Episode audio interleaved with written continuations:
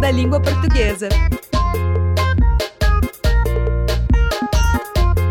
Uma das obras que mais chamam a atenção na exposição temporária Sonhei em Português, no Museu da Língua Portuguesa, é a instalação Travessia. De autoria do artista visual Leandro Lima, a obra é composta de luz, madeira e mecanismos eletrônicos que lembram a um grande barco a remo, quem sabe as ondas do mar. Ela faz alusão à dificuldade que é chegar a um outro lugar e lidar com uma nova realidade. A instalação também tem sido uma das mais instagramadas da exposição. Ao visitar não se esqueça de fazer uma foto e marcar o Museu da Língua Portuguesa em suas redes sociais.